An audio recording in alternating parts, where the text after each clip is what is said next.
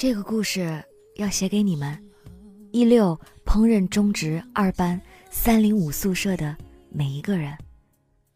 亲爱的疯女人们，现在是三月二十一号，你们现在在宿舍打闹着，不知道你们什么时候能听到这个故事，但是我想说，这个故事写给你们。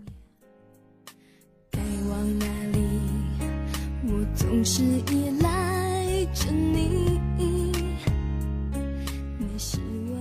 我们八个认识已经八个多月了。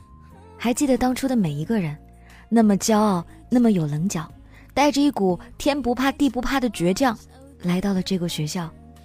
中间经历过很多，哭过、闹过、吵过、打过，也笑过，就如同一个个小刺猬，到了陌生的环境，只能竖起自己的刺，自己保护自己。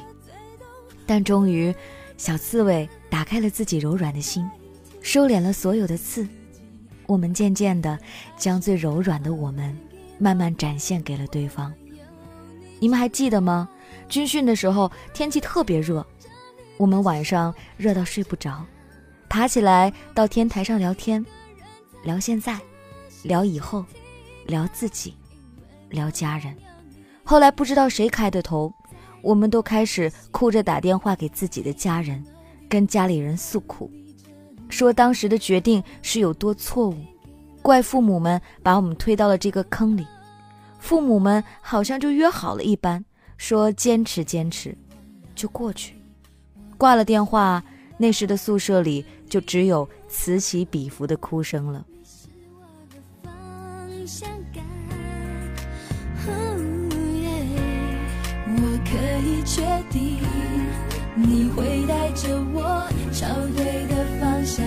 前进。我有你真好，你能让烦恼变得渺小。我遇见一个最懂。后来一星期的军训很快过去，那时候我们都很懵。周围渐渐传来你们压抑的哭声，我们围成了一个圈儿，互相抱着，用动作无声的安慰着。你们记得吗？在教官离开之前，我们还天天想着让教官离开。可真到了离开的时候，却发现有太多的记忆无法割舍。我看着你们一个个红了眼眶的模样，笑着说。你们这样好丑啊！引起了你们的嗔怒，追着我做事要打我。那时候我就在心里想：舍友们，你们好，未来的日子，请多多指教。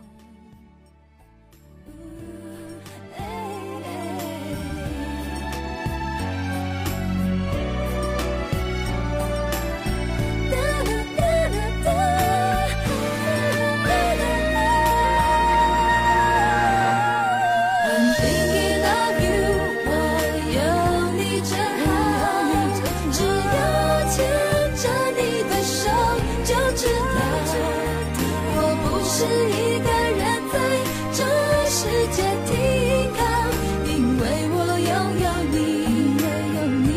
在我心忘记是谁说过，女生多了也容易有矛盾，我们也不可避免。军训结束没多久，我们就产生了争执，开始无法避免的大吵，也开始了长达一星期的冷战。忘记是谁先道歉的了。那天一睁开眼，宿舍里突然传来了一声轻轻的“对不起”，大家都沉默了。过了很久，传了一声“没关系”。后来我们的相处，哪怕吵架，也总会有一个人先道歉，无论那个人是不是真的有错。这时候最能让我想起你，多希望你在这里。哦哦哦，你总是愿意把你的手心借给我，我记。你们看，这就是三零五宿舍的女生，那么骄傲，却又那么柔软。有多幸运，八个不同性格、不同住处的人，因为缘分聚到了一起，互相包容，互相鼓励，在难过时互相安慰，在开心时互相分享，在有脾气时互相谅解，互相包容。一起分享过喜悦的我们，一起分享过难过的我们，一起约定过一个人结婚，另七个人都要包大红包的我们，一起约定要做彼此孩子干妈的我们，因为我们三零五永远。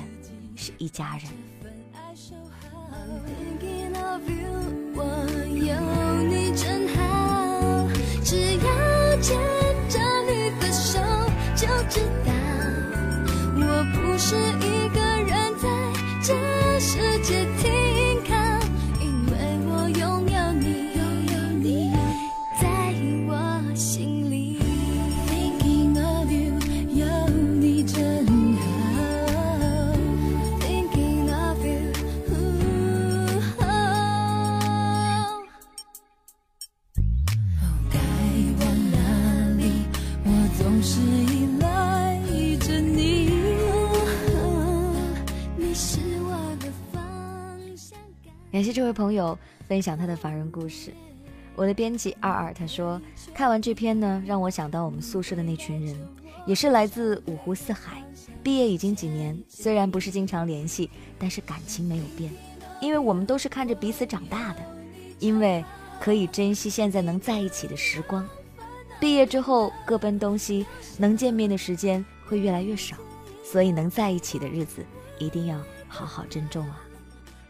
每次在节目当中说起关于宿舍感情，我都会说：别担心。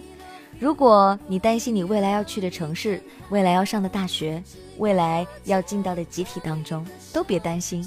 这个世界真的很神奇，不管你因为什么样的因缘际会到了那个学校，到了那个小集体，你总会找到你这辈子都想珍惜的好朋友，甚至会收获这辈子都想珍惜的感情。也不知为什么。总是在那里，会有人轻轻的在等你。希望你们都能快乐幸福。每一份缘分，不管是老天提前安排好的，还是你终将要到达的，都会幸福的。就看你用什么样的方式去面对了。你可以添加 DJ 白雪的微信订阅号，上面能够看到每天故事的投稿，还有我们对于一些精彩观点的表达。同时还可以看到每天的背景音乐，联系到我的微信哦，都在我的订阅号。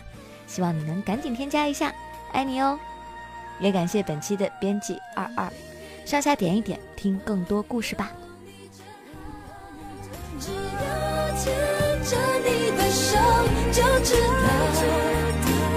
是一